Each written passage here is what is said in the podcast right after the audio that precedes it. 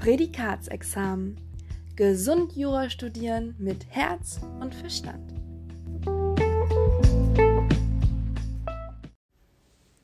Hallo ihr Lieben, herzlich willkommen zur dritten Folge im Prädikatsexamen-Podcast. Ich entschuldige mich hier schon mal vorab. Äh, in dieser Folge ist meine Audio ein bisschen shaky. Man hört den lieben David vom Jura Masterplan aber sehr gut und das, was er erzählt, ist auch das, was in dieser Folge vor allem von Relevanz ist. Ähm, wie immer freue ich mich mega auf deine Resonanz auf Instagram at Prädikatsexamen, in der LinkedIn-Gruppe unter dem Profil Prädikatsexamen gibt es auch die Gruppe Gesund Jura studieren. Und falls du selbst Teil des Podcasts werden möchtest, deine Perspektive oder eine Frage teilen möchtest, schreib mir gerne eine Mail an gesundjurastudieren.gmail.com. Ansonsten wünsche ich dir jetzt ganz, ganz, ganz viel Spaß bei der Folge. Check auch unbedingt den Jura Masterplan aus, www.juramasterplan.de und auch auf Instagram juramasterplan.de. Da findet ihr all das unfassbar kluge Wissen, was David in seiner Examensvorbereitung gesammelt hat und die Metatricks und Tipps, wie man seine Noten wirklich äh, nachhaltig deutlich anheben kann. Ähm, aber er verrät uns auch ganz viel in diesem Interview, deswegen bleib unbedingt dran. Viel Spaß mit der Folge und bis nächste Woche. Hallo und herzlich willkommen zu der dritten Folge des Prädikatsexamen Podcasts Gesund Jura studieren mit Herz und Verstand. Und heute habe ich einen ganz wundervollen Gast. Ich freue mich schon so sehr auf dieses Interview und ihn euch endlich vorstellen zu können. Und zwar ist es David Christopher Franke vom Jura Masterplan. David hat sein erstes Staatsexamen mit der grandiosen Note von 10,6 abgeschlossen und hat daraufhin ein Unternehmen gegründet, mit dem er Jurastudentinnen hilft, das Examen erfolgreich vorzubereiten. Und jetzt gerade ist David in der Vorbereitung zum zweiten Staatsexamen und wir wollen heute darüber sprechen, ja, wie er das einmal geschafft hat, diese ähm, Note zu erreichen und ja, was für konkrete Tipps und Tricks er euch da mitgeben kann. Hallo David, schön, dass du da bist. Hi Tara, danke für die nette Vorstellung und für die Einladung. Gerne. Ähm, ich würde gerne direkt reinstarten ins Eingemachte. Und zwar wäre meine erste Frage an dich, als du angefangen hast, dich fürs Staatsexamen vorzubereiten, war dir das klar, dass du ein Prädikat machen möchtest? Äh, ja, witzige Frage. Also ähm, die Frage ist natürlich immer, welches Ziel man sich setzt. Also ich finde es sehr wichtig, mit einer konkreten Vorstellung ähm, in die Examensvorbereitung reinzugehen, was am Ende dabei rauskommen soll. Äh, das hat relativ viel mit unserer Motivation zu tun, äh, ob wir am Anfang reingehen und sagen, ich will einfach irgendwie bestehen oder ich will ein bestimmtes Notenziel erreichen. Und äh, meine Strategie war im Grunde von Anfang an, mir ein etwas höheres Ziel zu setzen, als ich eigentlich so für gerade noch realistisch gehalten habe. Ähm, so ein bisschen nach diesem Motto, wenn du ähm, auf die Sterne zielst und nicht triffst, dann landest du immer noch auf dem Mond. Äh, und deswegen hatte ich mir von Anfang an vorgenommen, ja, ein ganz gutes Examen zu schreiben, auch mit einer konkreten Punktzahl. Äh, ich hatte die Vorstellung, zwölf Punkte, äh, ist natürlich echt hoch gegriffen, ähm, aber von daher habe ich mich da von Anfang an so gut wie möglich darauf vorbereitet, in dieses Mindset reinzukommen. Okay, spannend. Das heißt, wie lange hast du ähm, ungefähr fürs Examen gelernt? Äh, ungefähr anderthalb Jahre habe ich fürs Examen gelernt. Also ich war in einem Repetitorium, in einem kommerziellen was ich auch immer äh, empfehlen würde, äh, weil die Repetitorien den Stoff ja für uns vorsortieren und uns dann quasi das gesamte Wissen, das wir fürs Examen drauf haben müssen, äh, so in unsere äh, Pipeline legen, sozusagen, dass wir das nur noch abarbeiten müssen. Ne? Also ähm, ja, anderthalb Jahre war ich dann insgesamt in der Examensvorbereitung, ein Jahr Rep und ein halbes Jahr noch für mich. Ich wurde dann am Ende auch noch ein bisschen weiter gelost, ein, zwei Monate, aber so waren es dann anderthalb Jahre. Okay, das heißt, du hast dich anderthalb Jahre vor dem Examen hingesetzt und hast, okay, ich will zwölf Punkte. Ähm, was glaubst du, hat diese Zielsetzung deine Examensvorbereitung unterschieden, also unterscheiden lassen, im Vergleich zu Menschen, die zum Beispiel einfach, einfach reingegangen sind und gesagt haben, okay, ich bin jetzt mal offen oder ähm, habe jetzt kein klares Ziel oder habe mir vielleicht ein geringeres Ziel gesetzt? Hm. Also ich glaube, ähm, einmal, wenn man ein hohes Ziel hat, dann gibt einem das nochmal so einen extra Boost an Motivation, äh, auch wirklich durchzuziehen und sich hinzusetzen. Ähm, und das kann einfach was sein, was einen, was einen anspornt. Man muss natürlich immer aufpassen, dass man sich keine unrealistischen Ziele setzt, ähm, sodass man dann einfach nur sich überfordert fühlt und keine Erfolgserlebnisse mehr hat. Ne? Also das ist immer so eine Gratwanderung, die man gehen muss. Ähm, aber äh, ein zweiter Faktor, der auch super hilfreich war bei diesem Ziel, was ich mir für mich gesetzt hatte, ähm, war auch quasi während der ganzen Examensvorbereitung diese positive Visualisierung zu haben am Ende im Examen mit zwölf Punkten rauszugehen. Das hat jetzt äh, offensichtlich nicht funktioniert mit den zwölf Punkten. Ich habe jetzt 10,6 oder ich hatte in den schriftlichen 10,7, glaube ich. Aber das ist, also mir reicht das auf jeden Fall. Und ähm, ich habe während der ganzen Examensvorbereitung durch dieses Ziel mir selbst Bilder im Kopf hervorgerufen, wie ich am Ende aus dem OLG rauskomme, wie die Klausuren äh, auf Prädikatsniveau alle waren im Durchschnitt, wie ich wirklich diese 10, 11, 12, 13, 14 Punkte hatte in Klausuren.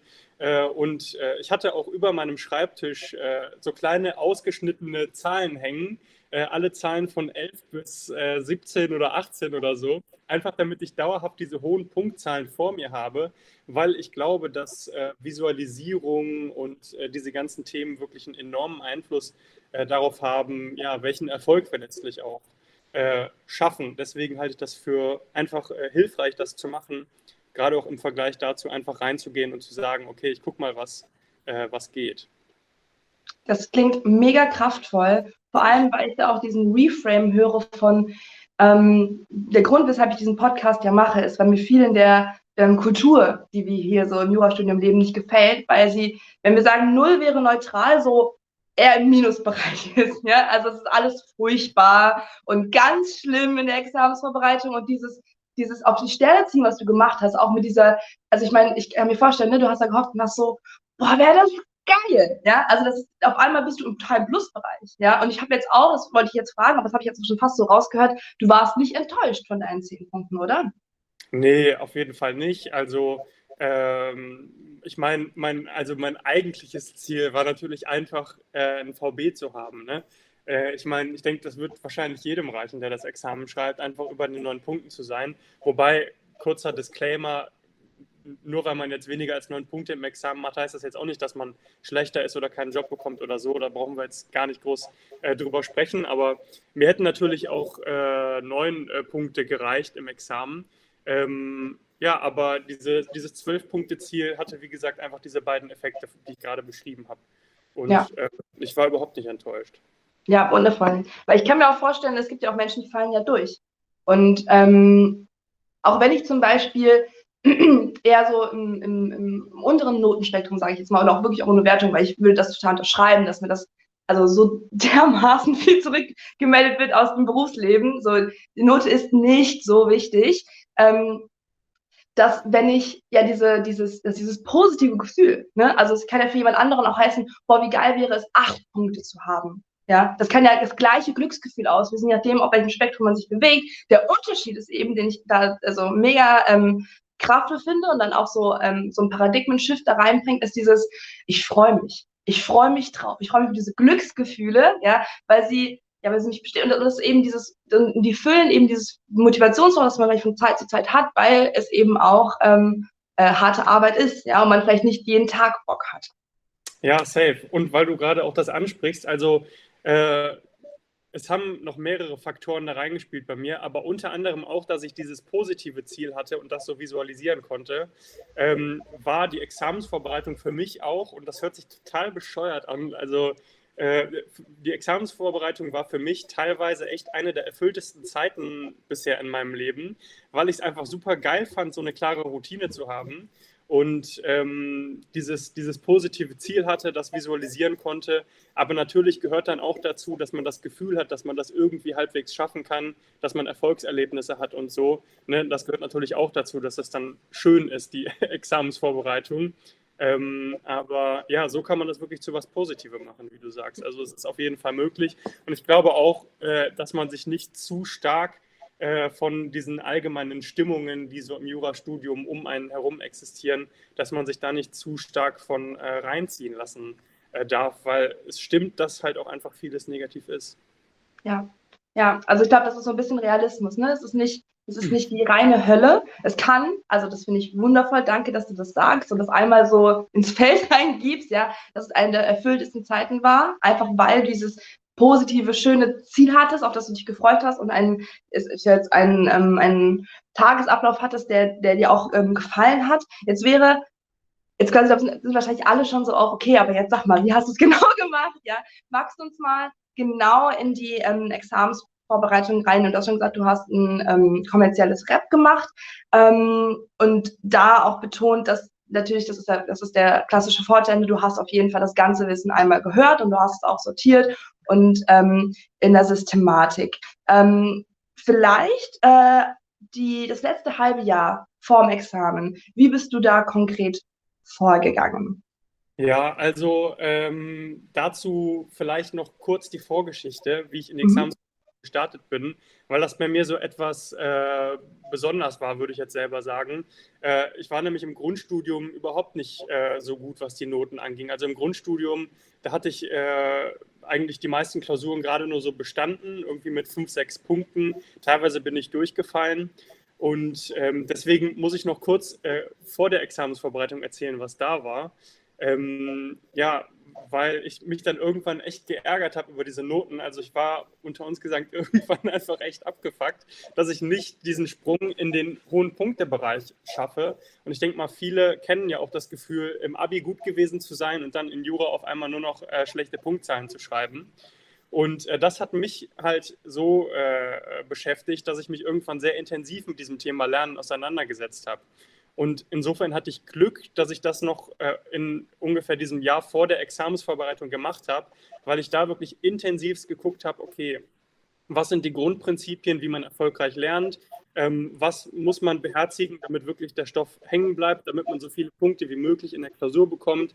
Ich habe mir äh, Dutzende Klausuren von unserer Fachschaft geholt, um die zu analysieren, äh, alle mit zwölf Punkten plus, um zu gucken, okay, was sind wirklich die Prinzipien, ähm, die andere Leute anwenden oder die Leute, die halt in diesen Punktebereich kommen, äh, anwenden, ähm, um ja kontinuierlich dahin zu kommen. Und daraus habe ich mir dann das ganze Wissen extrahiert und äh, dieses Lernsystem für mich gefunden. Und damit bin ich dann in die Examensvorbereitung gestartet.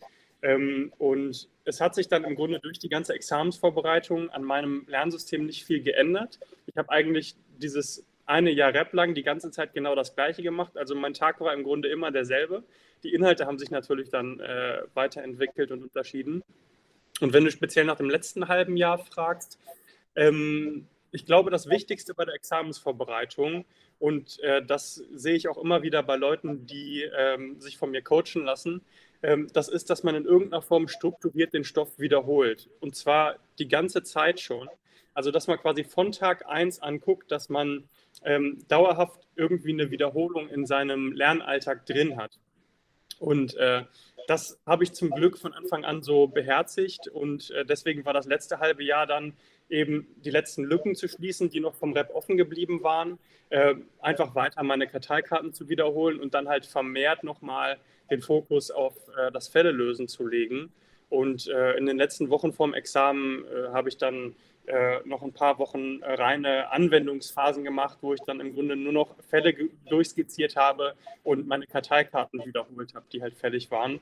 Und dann bin ich reingegangen und habe mich äh, glücklicherweise gut vorbereitet gefühlt. Äh, und das war so das letzte halbe Jahr. Ich muss auch sagen, dadurch, dass ich gelost wurde, hat sich das ein bisschen gezogen in den letzten drei Monaten. Äh, aber ja.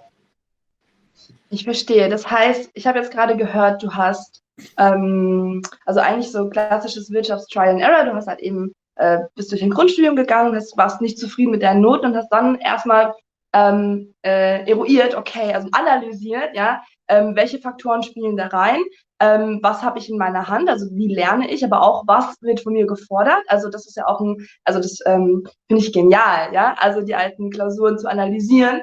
Ähm, da wäre jetzt meine erste Frage, was würdest du sagen, ist, ähm, also mit dieser Klausurenanalyse ähm, als das heraus, das, was dich am meisten überrascht hat, ja, oder was da so herausgestanden hat, was konntest du daraus ziehen? Ähm, wie, wie macht man das, ne, VB-Klausur? Ja, das ist eine gute Frage, weil äh, das Interessante ist, dass wir meistens eigentlich eher einen Denkfehler haben, wenn wir uns nicht intensiv damit auseinandergesetzt haben. Weil was mich überrascht hat damals war, das, was diese VB-Klausuren und diese Klausuren zwölf Punkte aufwärts, was die einfach nur machen, ist, dass die die Basics einfach gut machen. Das heißt, diese zwölf Punkte Klausuren, die hatten im Grunde, also kurzer Kommentar, ich habe daraus elf Prinzipien rausgezogen äh, aus diesen Klausuren. Das heißt, es gibt noch ein bisschen mehr, aber was die im Grunde einfach gut machen, ist, dass die einen richtig soliden, handwerklich guten Gutachtenstil haben und äh, dass die einfach eine vollständig, vollständige Klausur ordentlich von oben bis unten abliefern und das in einem guten Stil machen. So, dass also die Basics setzen. Und es geht halt nicht darum, irgendein komisches Wissen abzuliefern oder alles äh, zu wissen an Meinungsstreits oder was, wo man sich da so reinsteigert, sondern einfach, dass man die handwerklichen Basics gut beherrscht. Und äh, auch aus meiner Sicht, die ich dann später bekommen habe als Korrektor, ist mir auch nochmal klar geworden, genau das ist ja auch das, worum es geht. Weil sowohl im Grundstudium als auch im ersten Examen wird man ja bewertet von Juristen, die schon zumindest ein bisschen weiter sind und im Examen ja viel weiter. Also die Juristen, die einem, einen im Examen bewerten, das sind Praktiker, das sind Richter, Rechtsanwälte, Staatsanwälte und so weiter. Und aus deren Sicht ist natürlich so jemand, der das erste Examen schreibt, so ein kleines I-Dötzchen, der gerade mal irgendwie äh, juristisch laufen gelernt hat. Und worauf gucken die natürlich? Die interessiert ja überhaupt nicht, ob du jetzt eine Entscheidung kennst oder was weiß ich da, den drittletzten Theorienstreit zum Erlaubnistatbestandsirrtum, sondern deren Sicht ist, äh, die gucken, ob du juristisch arbeiten kannst, also ob du den Gutachtenstil gelernt hast und ob du äh, ordentlich argumentieren und eine begründete Lösung herbeiführen kannst. Und das heißt, das ist der eigentliche Fokus, der einem erstmal die allermeisten Punkte bringt. So, und das muss man natürlich dann irgendwie mit dem Wissen äh, auffüllen, was man da schreibt. Und das ist eigentlich so erstmal der zentrale äh, Orientierungspunkt, um gute Klausuren zu schreiben. Wobei natürlich noch einiges mehr dazugehört. Aber das hat mich am meisten überrascht. Ja, wundervoll. Es wird also dieses eine Gesamtpaket-Ding. Wenn jemand eben irgendein Special-Wissen hat, aber kriegt die Basics nicht hin, was, was macht das für einen Gesamteindruck? Ja, und das auch eben als, als Handwerk zu sehen. Äh, mega kraftvoll, mega spannender Insight. Ähm, danke dafür. Und jetzt wäre die andere Frage. Du hast jetzt, wir haben jetzt ja quasi durch diese ähm, Analyse, Strategiephase haben wir ja irgendwie so eine Art Zäsur in, in deinem Studium, ne? das davor und das danach. Was würdest du sagen, war in Bezug auf das Lernen der größte Unterschied, der ähm, äh, da dann äh, eingetroffen ist? Das ist eine sehr nice Frage auch, äh, weil lustigerweise heute ähm, coache ich ja Jurastudenten in genau diesem Prozess, weil ich irgendwie festgestellt habe, eigentlich sind es immer genau die gleichen Stellschrauben, an denen man drehen muss, damit sich echt radikal was verändern kann. Und äh, wenn ich jetzt an meine eigenen ähm, Gewohnheiten vor diesem Cut, wie du jetzt gerade gesagt hast, zurückdenke, dann ist es im Prinzip, dann sind das diese typischen Sachen gewesen. Also äh, ich glaube, die meisten kommen einfach von der Schule, aus der Oberstufe und so ein typisches Lernsystem, was man dann, also System in Anführungszeichen, was man dann benutzt, ist, dass man sich äh, die Sachen durchliest und sich im besten Fall Zusammenfassungen auf den A4 äh, Zettel schreibt und äh, sich den Stoff dann zusammenfasst und dann sagt, ja, okay, äh, so habe ich jetzt irgendwie gelernt und habe ich auch gerade verstanden. Der größte Unterschied bei mir war, dass ich gecheckt habe, dass eigentlich der allerzentralste Punkt für erfolgreiches Lernen äh, die Kurve des Vergessens ist, beziehungsweise ähm, auf Grundlage dieser Kurve des Vergessens dann äh, strukturiert zu wiederholen. Das war eigentlich das, was sich bei mir elementar verändert hat, äh, dass ich eben nicht mehr einfach nur irgendwie mit dem äh, Stoff durchgelesen habe, äh, oder mir irgendwie auf DIN A4 zusammengefasst habe, sondern dass ich angefangen habe, strukturiert zu wiederholen und von da an äh, in Kombination mit diesen Prinzipien aus den Prädikatsklausuren äh, sind dann meine Noten eigentlich direkt äh, mega hochgegangen und das war im Grunde so das Wesentliche. Ja, ist eigentlich spannend, weil das ein sehr technischer ähm, Aspekt ist, weil in der Oberstufe reicht es oftmals, weil man irgendwie eine Woche vorher von der Klausur anfängt zu lernen, der Stoff natürlich, also ähm, also überschaubar, ja. Und wir haben in Jura einfach, ich glaube, das ist so der, ähm, für mich der krasse Hauptaspekt in der Examensvorbereitung. Es ist einfach viel. Es ist einfach viel und wir sind eine biologische Maschine in dem Sinne. Und es gibt einfach, wie du sagst, die Kurve des Vergessens. Vielleicht kannst du auch ähm, für alle, die jetzt zuhören, auch nicht zuschauen, ähm, kurz so eine Idee geben, was man sich darunter vorstellen kann. Ja, also die Kurve des Vergessens, richtig geiles Konzept, ist super gut erforscht. Ich, ich denke mal, jeder von uns hat das auch schon in irgendeiner Form mal gehört, weil es klingt schon fast ein bisschen abgedroschen, da jetzt mit anzukommen. Aber ohne Witz, just trust the process, ist es übelst powerful. Denn äh, die Kurve des Vergessens beschreibt einfach nur, wie schnell wir etwas vergessen, was wir gelernt haben. Und wenn du dir jetzt mal vorstellst, du setzt dich jetzt an einem Montag hin und äh, lernst zum Beispiel äh, den Betrug im Strafrecht. Jetzt einfach mal als Beispiel. Ne? So, dann ist es am gleichen Abend nach der Kurve des Vergessens so, dass du schon ungefähr 50 Prozent von dem, was du an dem Tag gelernt hast, wieder rausgeschmissen hast. Das liegt einfach daran, dass das Gehirn ja im Wesentlichen darauf programmiert ist, zu überleben und mhm. alles, was es irgendwie nicht zum Überleben braucht, was einfach nicht wichtig ist, direkt wieder rausschmeißt. So. Und äh, am selben Abend hast du 50 Prozent vergessen. Nach einer Woche hast du schon 80 Prozent dessen, was du gelernt hast, komplett rausgeschmissen. Und das war für mich auch so eine lustige Erkenntnis, als ich angefangen habe, mit Karteikarten zu lernen. Wenn du dir an einem Tag eine Karteikarte schreibst und du fragst dich das am gleichen Abend noch ab, was du heute gelernt hast, dann checkst du auf einmal, Alter, ich habe keine Ahnung mehr. Ich habe das heute noch gelernt. Ne? Ich musste das eigentlich wissen. Und dadurch merkt man erstmal, wie heftig dieser Effekt eigentlich ist. Und äh, das Interessante an der Kurve des Vergessens ist eigentlich auch das Folgende. Ähm, und zwar äh, habe ich häufig das Argument gehört, äh, ja, so viel zu wiederholen, das, äh, das schaffe ich nicht, weil äh, das ist so viel Stoff, ich habe keine Zeit zum Wiederholen. Und das ist so eine typische Rechnung, die nicht aufgeht, ne? weil äh, wenn du dir jetzt mal vorstellst, du hast an diesem Montag den Betrug fünf Stunden lang gelernt, ja, einfach jetzt mal, weil es gleich einfach zu rechnen ist. Ähm, so, dann, äh, dann hast du ja nach einer Woche 80 Prozent wieder vergessen, also vier Fünftel ne, in Prozent ausgedrückt. Ähm, das heißt, effektiv ist von diesen fünf Stunden nur eine Stunde hängen geblieben nach einer Woche. So, das heißt, die vier restlichen Stunden, die hättest du dir komplett sparen können, wenn du das nicht in irgendeiner Form strukturiert wiederholst. Und deswegen geht diese Rechnung halt nicht zu wiederholen und kein strukturiertes Wiederholungssystem zu haben, äh, nicht auf. Danke, dass du das sagst, weil ich glaube, das sind so Sachen, die man, die man eigentlich auch testen muss, ja, ähm, um diesem allgemeinen Glaubenssatz irgendwie aufzuräumen. Weil wenn man sich das vor Augen führt, dann ist es ja Wahnsinn, ja, wie wir sagen, 89 Prozent aller Jurastudierenden da vorgehen. Ja, also dass der Fokus eben nicht so stark auf dem Wiederholen liegt, vielmehr auf dieses bloß mehr Stoff, was nur dazu führt, dass eigentlich nur mehr Stoff auch wieder verloren geht, also nur Zeit verschwendet wird. Ähm, und dass ja einfach etwas ist, und das finde ich wirklich spannend, auch so äh, in Bezug auf das Thema, was wir gleich anschneiden werden, so von Thema Mindset und so, ne? Das ist ja einfach Physiologie. Das ist ja einfach unser Gehirn. Das ist bewiesen.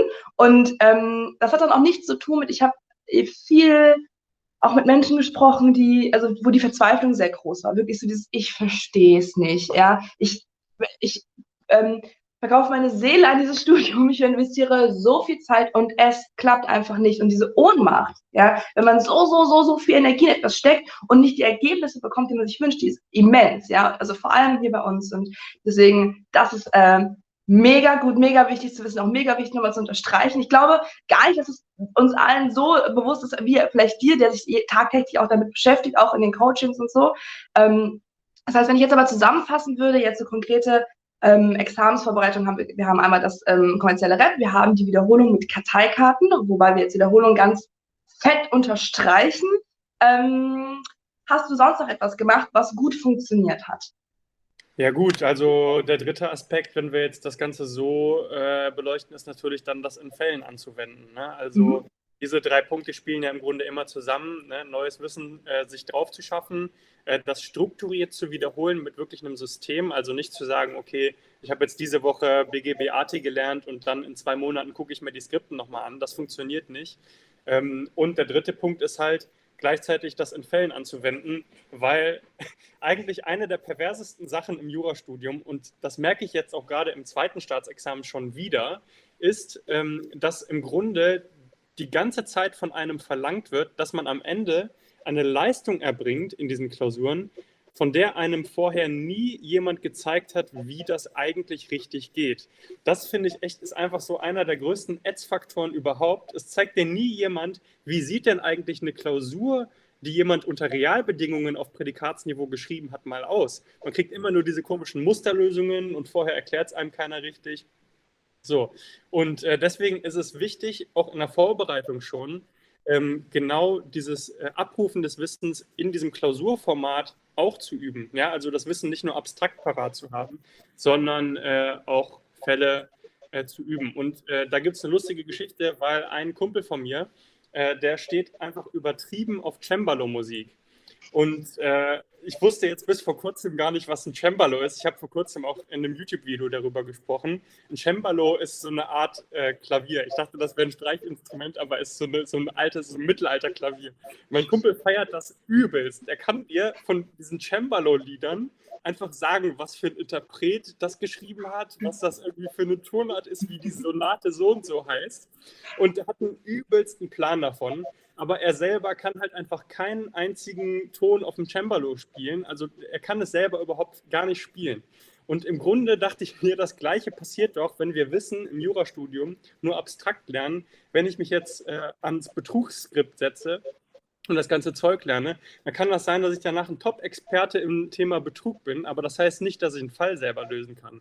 Das heißt nicht, dass ich das in der Klausur anwenden kann und deswegen gehört das auch immer dazu. Und äh, wie gesagt, das Wichtige ist, sich dann eine funktionierende Tagesstruktur zu bauen, wo man diese Punkte alle strukturiert drin hat und sicherstellt, dass man das alles auch wirklich äh, kontinuierlich macht. Wundervoll. Ich liebe auch die Analogie. Äh, ich habe auch gerade an, an wie so einen Marathonläufer gesehen, der davor einfach nur quasi mh, seinen Körper im Fitnessstudio trainiert, aber noch nie einen Marathon gelaufen ist, also diesen faktischen Marathon. Ähm, das ist wirklich, das ist wirklich wahr. Magst du uns noch ganz kurz, bevor wir den ähm, praktischen Teil verlassen, sagen, wie war denn dein Tag? Du hast gesagt, der war immer gleich. Wie war deine Tagesstruktur? Also äh, meine Tagesstruktur hat eben im Wesentlichen einfach beherzigt, diese Phasen alle äh, in dem Lerntag zu berücksichtigen.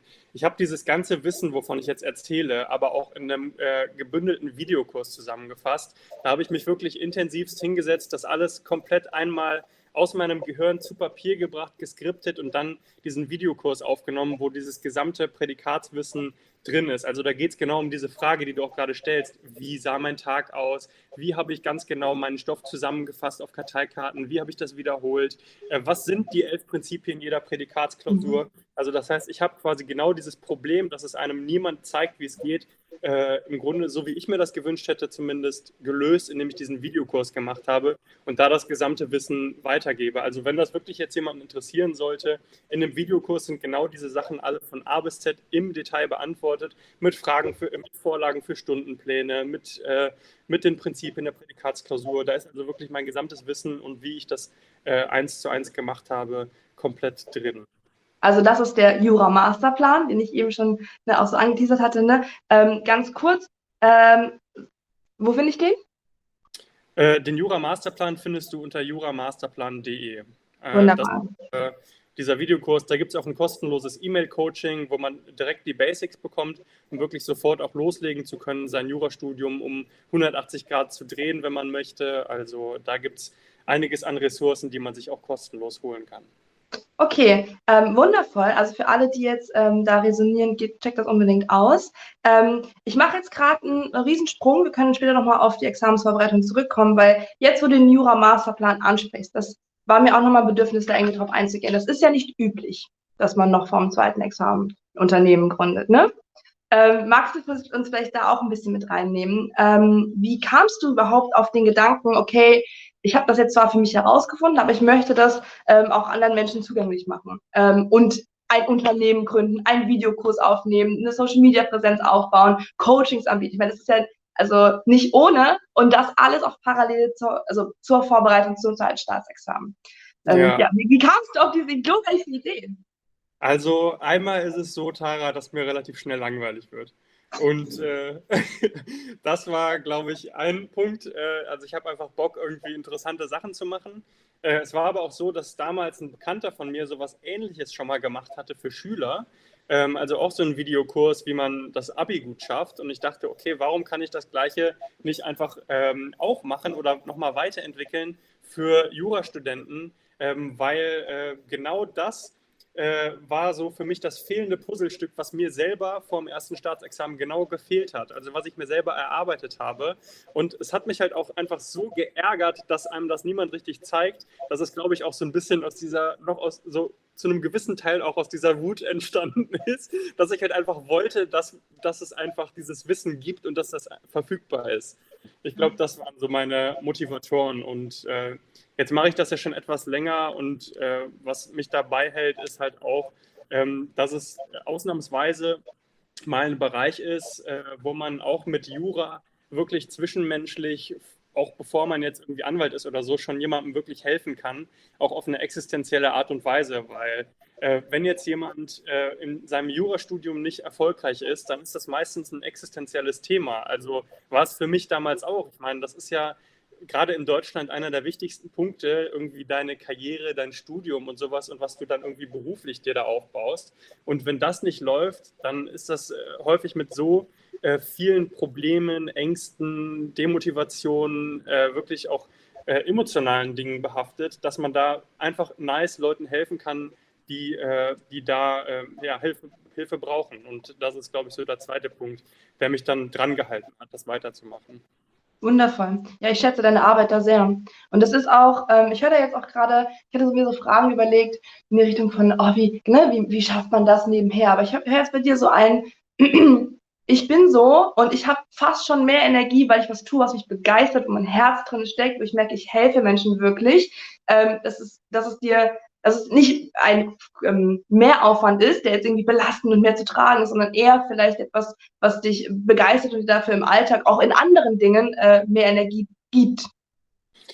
Ja, also ich bin teilweise relativ verkopft so äh, und äh, irgendwo habe ich dann mal auf dem Weg äh, die Überzeugung aufgegriffen, dass es auch irgendwo im Leben darum geht zu gucken, was die eigenen Potenziale sind oder was man anderen auch geben kann. Und äh, ich habe dann irgendwie, also das hört sich jetzt irgendwie bescheuert an, ne? aber äh, dadurch, dass ich das irgendwie so für mich rausgefunden habe und gesehen habe, dass andere damit strugglen, äh, habe ich halt gedacht, okay, vielleicht ist das hier ein Punkt, wo ich schon mal ein bisschen äh, was, was tun kann, so was anderen hilft. Ja. Ohne das jetzt zu pathetisch formulieren zu wollen, aber. Nein, das ist wundervoll. Und das ist auch, das ist auch dieses, ähm, neu, was ich sehe, ne, das neue Paradigma auch so in der Studierendenwelt von Jura, weniger Bücher verstecken, Seitenschwärzen, Ellenbogen, sondern mehr so, hey, guck mal, ich kann das, du hast vielleicht ganz andere Stärken, aber ich gebe dir jetzt das, was ich kann. Ja. Komplett, komplett. Also diese, diese Mentalität im Jurastudium, ich weiß genau, was du meinst, die kann ich auch echt nicht nachvollziehen, weil ich mir auch einfach immer denke, welchen Nachteil habe ich denn davon, wenn jemand anders auch ein gutes Examen geschrieben hat? Also das, das äh, ja, es ist, also ich bin auch ein großer Freund davon, einfach Win-Win zu denken und ja. zu sagen, ey, so uns geht es allen besser, wenn ich dir helfe und wenn es dir auch besser geht. Und äh, ja, deswegen finde ich auch deine, äh, deine Mission oder deine Mindsets und äh, das, was du halt so auf deinen Kanälen raushaust, so nice, weil das einfach eine neue positive Art ist, auch sich im Jurastudium gegenseitig zu helfen, zu begegnen. Danke, ja. Ich würde jetzt ähm, den, den Turn machen zu dieser ganze Kanal, diese ganze Mission, wie du es gerade genannt hast, von mir ist ja ähm, eben nicht auf dieses reine ne, Prädikatsexamen mit äh, einem E, ich habe eine richtig gute Note, sondern das Prädikatsexamen mit AE, so wie mein Instagram und auch der Podcast hier heißt. Ähm, jetzt die Frage an dich. Würdest du dir auch für deine körperliche, seelische und geistige Gesundheit zu dem ähm, VB im Examen ein Prädikat geben für deine Examensvorbereitung, rückblickend? Äh, das ist eine sehr lustige Frage, weil meine erste Assoziation ist, wie äh, ich in den letzten Monaten vor, der, vor den schriftlichen Klausuren ausgesehen habe. Also erstmal, ich muss sagen, ja, ich würde schon auf jeden Fall sagen, dass ich wirklich gesund gelebt habe und äh, ich habe es einfach ernst genommen. Also äh, ich bin, ich habe geguckt, dass ich genug Schlaf bekomme. Ich habe geschaut, dass ich mir in der Mensa nicht das Schnips, Schnitzel mit Pommes hole, nicht das, das Schnipo, sondern äh, dass ich mir da irgendwie einen Salat mache oder so, damit mein Körper auch wirklich diese Belastung äh, stemmen kann. Äh, ich habe äh, jeden Morgen mir die Gewohnheit etabliert, zu meditieren eine Viertelstunde. Dann, ne? Also für diese enorme Belastung dieser Sechs-Tage-Woche äh, habe ich auch äh, für meinen körperlichen Ausgleich und für meine Gesundheit gesorgt. Und ich glaube auch, dass es anders nicht geht, gerade über diesen Zeitraum. Nichtsdestotrotz, und deswegen muss ich gerade lachen, ist es aber so, dass äh, das natürlich einfach unterschwellig eine super Belastung ist, dieses Examen. Ne? Äh, also ähm, diese Klausuren, die kommen und es wird einem ständig eingetrichtert, wie schlimm das alles wäre von den Repetitorien, die damit ihr Geld verdienen. Und deswegen hatte ich vorm Examen äh, dann echt eine heftige Akne ein paar Monate vorher. Und ich sah wirklich aus wie so ein Streuselkuchen. Teilweise haben mich die Leute gar nicht mehr wiedererkannt. Das war sogar richtig kacke, weil genau in der Zeit war ich zufällig mal im Fernsehen bei Teddy Tecklenbran, weil der irgendwie vor der Uni stand und ich bei dem im Auto dann mitgefahren bin und auf einmal war alles voller Kameras und ich hatte diese übelste Akne. Aber das war auf jeden Fall, das war halt auch die Kehrseite dieses, dieses Stresses und dieser unterschwelligen Belastung, die das Examen halt auch ist, äh, dass man einfach körperlich dann vielleicht auch Symptome entwickelt und da kann man nur so gut wie möglich schauen, dass man die Sachen, die man machen kann, äh, dass man die macht.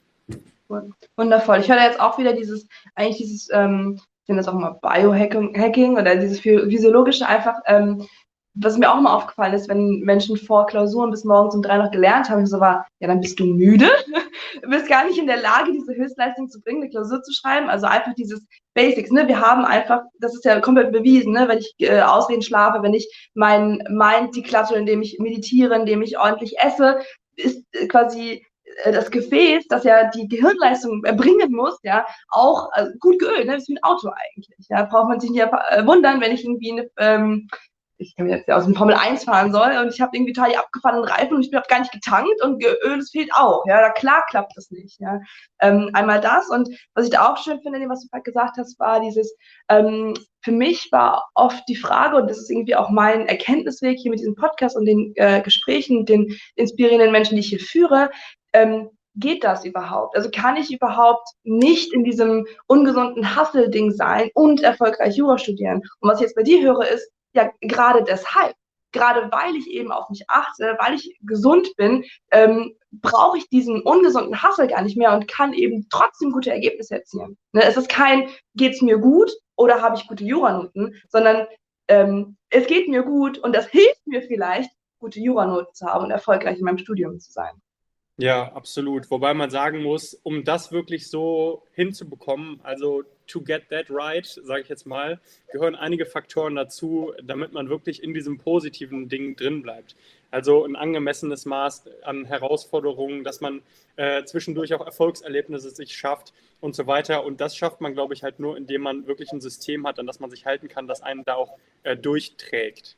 Ja, zumal, und das höre ich jetzt auch raus, und das haben wir natürlich auch nicht vergessen, es ist ähm, obwohl du sagst, es war eine der erfülltesten Zeiten, du warst mega vorbereitet, du hast dieses System, du hast die Analyse, du hast die Prinzipien, also du warst wirklich, also so plus plus plus 111 Sternchenmäßig unterwegs und trotzdem gab es vor der Examensvorbereitung diese Akne, diese starke körperliche Reaktion. Ich glaube, das ist auch etwas, wo wir uns auch, wo wir uns auch keinen Gefallen tun, wenn wir das Ganze quasi so wegwischen. Ne? Also es ist trotzdem eine enorme Herausforderung, die vielleicht einmalig ist im Leben, die, auch wenn man sich super darauf achtet, irgendwie gut zu essen, zu schlafen und zu meditieren, ähm, einen an seine Grenzen bringen kann. Und auch das ist vollkommen in Ordnung. Ja, also. Absolut, ja, genau. Wundervoll. Würdest du denn sagen, gibt es etwas, das du getan hast, was nicht funktioniert hast, was du jetzt rückblickend anders machen würdest? Also, äh, was nicht funktioniert hat. Also, äh, was auf jeden Fall blöd war, war, dass ich gelost wurde, aber da hatte ich keinen Einfluss drauf. Ansonsten, was nicht funktioniert hat. Ähm, also, ich, ich, ich muss sagen, dadurch, dass ich mich vorher so intensiv damit auseinandergesetzt habe, äh, waren diese ganzen Sachen, die für mich nicht funktioniert haben, zum Glück genau in dem Jahr vor der Examensvorbereitung. Weil da habe ich ja nämlich angefangen, mich mit diesem Lernthema auseinanderzusetzen und da habe ich meine ganzen, für mich meine ganzen Erfahrungen gesammelt und meine ganzen Fehler gemacht. Das war die Zeit, als ich äh, hier in NRW sind, dass die großen Übungen, als ich die geschrieben habe. Ähm, und ja, da habe ich halt rumprobiert. Also äh, da habe ich sowas ausprobiert wie digitale Karteikarten. Das hat für mich nicht, für mich nicht funktioniert. Äh, ich hatte nochmal weiter rumprobiert mit irgendwelchen DIN A4-Zusammenfassungen. Das hat für mich nicht funktioniert. Äh, ich habe natürlich geschaut, mit welchen Quellen lerne ich, was funktioniert für mich am besten. Ähm, gehe ich zur Vorlesung oder nicht? Das sind alles solche Sachen. Aber da muss natürlich jeder auch persönlich für sich gucken, äh, was für, für ihn oder sie äh, gut ist. Wobei man auch sagen muss, es gibt natürlich die verschiedenen Lerntypen und so weiter. Das, ist jetzt, das sind jetzt Sachen, die, die wissen wir alle. Ähm, und äh, da gibt es auch auf jeden Fall individuelle Unterschiede. Ich glaube aber, dass es trotzdem einfach einige Prinzipien gibt, einige Grundlagen, die für uns alle genau gleich gelten, an die man sich einfach halten muss, wenn man erfolgreich sein will. Und ich glaube, das ist der zentrale Punkt. Also zum Beispiel, wir haben alle Gehirne, wir brauchen alle unsere Gehirne zum Lernen und wir alle haben die Kurve des Vergessens. Komm, komm egal, ob ich ein auditiver Lerner bin oder äh, ein visueller. Ja. Zum Beispiel, ganz genau. Das sind genau die Punkte, um die es irgendwie am Ende geht. Ja, zumindest ja. meine und was ich ja auch raushöre, ich meine, ich finde die Betonung extrem wichtig. Also ich glaube, man kann sich da auch, dieses klassische, ne, ich kaufe mir eine Trinkflasche, ich kaufe mir eine, eine Sporthose und ich kaufe mir Gewichte und ich melde mich im Fitnessstudio an. Ich mache all diese ähm, drumherum Handlungen. Also ich beschäftige mich damit, was bin ich für ein Lerntyp, aber wirklich in, in die Pötte kommen, also ins Lernen kommen, ins Umsetzen, ähm, das bleibt dann quasi auf der Strecke. Und ähm, also diese, diese Betonung darauf, äh, dass es eben allgemeine Prinzipien gibt, die für uns alle gelten. Dennoch höre ich da bei dir was raus, was ich extrem wichtig finde, ist nämlich die eigene Erfahrung. Weil ich kann zum Beispiel jetzt auch zuhören und sagen, okay, was David erzählt, ich mache das ganz anders, ja, ähm, ich bin total überzeugt davon, dass mein Weg total der richtige ist, aber so, so jemanden würde ich jetzt einladen, teste doch mal. Kannst ja mal irgendwie für einen Monat oder so ähm, oder für ein, äh, ein bestimmtes, wenn du jetzt gerade noch im, im Hauptstudium bist, also für eine bestimmte Klausur, ähm, das, das quasi für dich qualifizieren. Ne? Also diese, weil es ein Unterschied ist, ob ich jetzt theoretisch denke, ich stimme dem jetzt zu oder ich stimme dem nicht zu, oder, und das hast du ja gemacht, du hast es für dich getestet, ja, und dabei diese ganzen Erkenntnisse, die du dir jetzt raus hast, ne, digital funktioniert nicht, Zusammenfassung funktioniert, das funktioniert, ähm, die, ich glaube, das macht auch viel mit dem Selbstbewusstsein, ne? weil du einfach weißt, wenn dir jemand von außen reinredet oder ähm, äh, du irgendwie anfängst an dir zu zweifeln zum Beispiel, du hast deine eigene Empirie. Ja, also da, da, dazu würde ich immer raten. Ja. Mhm. ja, wobei ich auch sagen muss, ich bin jetzt gar nicht so krass identifiziert damit, dass irgendwie mein Weg der einzige ist, sondern wenn jemand, für jemand anders das äh, anders gut funktioniert, ich meine, häufiger kommentieren auch Leute unter meine YouTube-Videos sowas oder ich kriege halt persönliche Nachrichten, wo jemand sagt, ey, ich habe das so und so gemacht oder äh, der und der Punkt, der läuft für mich anders. Ey, komplett fein. Ich finde das einfach geil, wenn jemand seinen Weg hat. Äh, ich biete einfach nur an, einen Weg, der auf jeden Fall für mich funktioniert hat, äh, einen Weg, der auf jeden Fall zum Ziel führen kann und der auch für viele hunderte andere Leute mittlerweile auch funktioniert hat, äh, sodass die ihre Noten verbessern konnten. Und äh, das schließt ja überhaupt nicht aus, dass es daneben noch andere Wege geben kann. Also das ist ja kein, kein Entweder-Oder-Verhältnis. Ja, klassischer Win-Win. Ne? Also äh, in jedem Fall ähm, lernt derjenige entweder sich selbst mehr kennen oder ähm, noch einen anderen Weg kennen, wie eben diese erfolgreichen Noten erzielt werden kann. Okay, dann ähm, würde ich gerne jetzt auch noch so ein bisschen auf deine persönliche Entwicklung zu sprechen kommen. Also so ein bisschen die, in die Richtung von, gibt es etwas, das du über dich gelernt hast oder eine Lektion, die du während des Jurastudiums bisher oder auch äh, insbesondere der Examensvorbereitung gemacht hast, die jetzt nicht ähm, per se Jura bezogen ist? Ähm, boah, das ist eine gute Frage. Da weiß ich jetzt so spontan gar keine Antwort drauf. Also es gibt viele Sachen, die ich so über mich gelernt habe während des Studiums, aber ich glaube in dieser Examensvorbereitungszeit, ganz ehrlich, da war ich einfach, äh, da hatte ich einfach ein Mindset und Go. Also ich, das war einfach, äh, ich glaube, die ganzen Erkenntnisse, die kamen eher so drumherum, davor und danach. Ähm, ja, aber also es gab viele Entwicklungen, äh, aber ich meine, wir alle entwickeln uns weiter. Es gäbe jetzt nichts, wo ich sagen würde, das kann ich jetzt so rausstellen und das würde jetzt hier auch ein, ein Value bringen für jemanden, der das hört. Okay, dann ist das jetzt quasi eigentlich die perfekte Überleitung zu der Abschlussfrage, die ich ähm, allen Podcast-Gästen immer stelle. Und zwar, ähm, magst du mal sagen, wie viele Jahre ist es her, dass du angefangen hast, Jura zu studieren? Äh, das ist sieben oder acht Jahre her. Okay. Jetzt stell dir einmal vor, du bist in der Lage, ähm, diese sieben oder acht Jahre zurück in die Vergangenheit zu reisen und du kannst dein Ich aus dem ersten Semester nochmal treffen. Was würdest du diesem David mit auf den Weg geben? Ich würde ihm auf, dem Weg, auf den Weg geben, äh, Jung, nimm es locker. Das äh, ganze Studium und auch das Examen wird äh, heißer gekocht, als es am Ende gegessen wird. äh, einfach mal sprichwörtlich. Und ähm, ja, ich würde diese Erkenntnisse mitgeben. Guck, dass du dich darum kümmerst, dass du ein ordentliches Lernsystem hast, weil das ist in Wirklichkeit das, worauf es ankommt.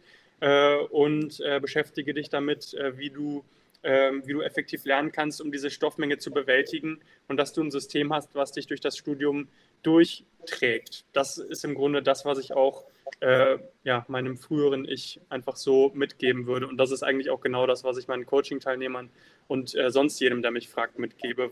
Ja, das sind eigentlich die zentralen Punkte. Und lass dich nicht von den anderen verrückt machen. Das ist auch noch ganz wichtig. Ja, ja, ganz besonders wichtig, ja. Das heißt eigentlich genau diese Dinge, ne? Also das Prädikatsexamen echt, ne? Das Lernsystem, was, was du jetzt auch lehrst, und dann einmal dieses Prädikatsexamen, so wie ich es hier propagiere, ähm, ne, es wird nicht so heiß gekocht, wie es gegessen wird, ne? Mach, bleib bei dir, packst du schon, bleib locker, so in die Richtung. Ja, Voll schön. Ähm, und jetzt ähm, in die andere Richtung. Wie alt bist du jetzt? 25. Okay, also sieben bis acht Jahre in die Zukunft. 32, 33. Wenn du dich da mal reinfühlst, was glaubst du, was wird der David aus der Zukunft, der all die Dinge, die du dir jetzt vorstellst, deine Visionen, die du vielleicht schon visualisierst, wenn der, der, der alles erreicht hat, was würde der dir jetzt heute raten?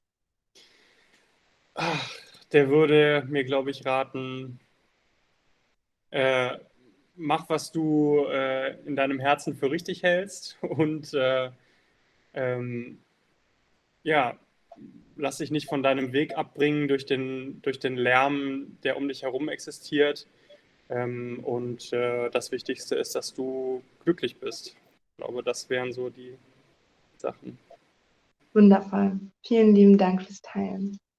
Und damit ähm, beschließen wir dieses wundervolle, sehr insightvolle Interview. Ich danke dir, David, für deine Einsichten. Ich danke dir auch von Herzen für den, einmal für den Weg, den du gegangen bist, dass du dich hingehockt hast und all diese Dinge für uns herausgefunden hast und dieser nicht nur, also für dich herausgefunden hast, sondern sie uns auch zugänglich machst, dass du, ähm, ich denke, einen sehr wichtigen Teil in diesem Paradigmenwechsel spielst in der Jura und ähm, ja, so wirkst, wie du es tust. Vielen Dank dafür. Sehr gerne. Danke nochmal für die Einladung. Hat mich sehr gefreut, dabei zu sein heute. Das freut mich auch. Und dann auch viel Erfolg weiterhin bei all deinen Projekten. Jetzt wäre die Frage für alle Menschen, die zuhören und denken, oh mein Gott, ich muss mit David arbeiten. ich will, ich habe jetzt eine Kostprobe bekommen und ich resoniere so stark und ich möchte auch meine Noten verbessern. Wie kann man A mit dir arbeiten? Wo findet man dich? Ähm, was kann jetzt der oder diejenige, die zuhört und mit dir arbeiten möchte, direkt als nächstes tun? Also direkt als nächstes tun kann man äh, auf meine Website äh, gehen, www.juramasterplan.de, alles zusammengeschrieben. Ähm, denn da gibt es den Videokurs, in dem ich dieses gesamte Prädikatswissen, von dem ich gesprochen habe, wirklich in intensiver Form gebündelt habe, wo man sich das also ähm, ja, äh, besorgen kann. Und da gibt es ein kostenloses E-Mail-Coaching, für das kann man sich direkt anmelden. Und da gibt es äh, direkt die Basics, die ich damals für mich herausgefunden habe, mit denen man auch sofort loslegen kann, sein Jurastudium in die Hand zu nehmen. Äh, das ist das Wichtigste. Ansonsten natürlich äh, auf Social Media folgen, ähm, auf YouTube. Äh, gibt es alle zwei Wochen ein Video von mir mit hilfreichen Tipps fürs Jurastudium. Und äh, natürlich bin ich auch auf Instagram ähm, jeweils mit dem Link, ich glaube auch slash juramasterplan.de müsste das jeweils sein. Findet man aber auch alles über meine Website. Wundervoll, vielen lieben Dank. Dann checkt das unbedingt alles aus. Ich danke dir nochmal herzlich für die Einsichten und deine Zeit, die du uns hier gegeben hast, die uns geschenkt hast. Und ähm, ja, freue mich in der Zukunft mehr von dir zu hören und zu sehen. Ich bin gespannt. So, und das war's auch schon wieder mit dieser Folge. Ich bin ganz neugierig. Was hat sie in dir ausgelöst? Was war für dich überraschend? Was nimmst du für dich mit? Was wirst du vielleicht fortan anders machen?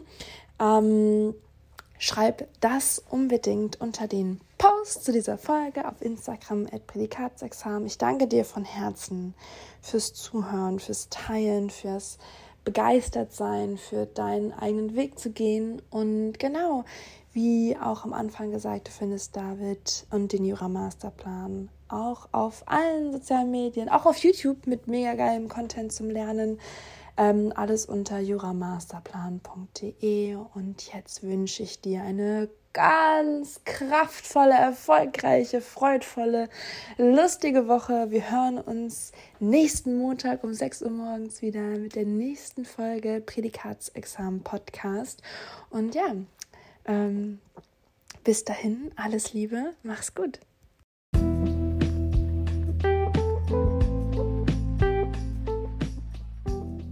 Prädikatsexamen. Gesund Jura studieren mit Herz und Verstand.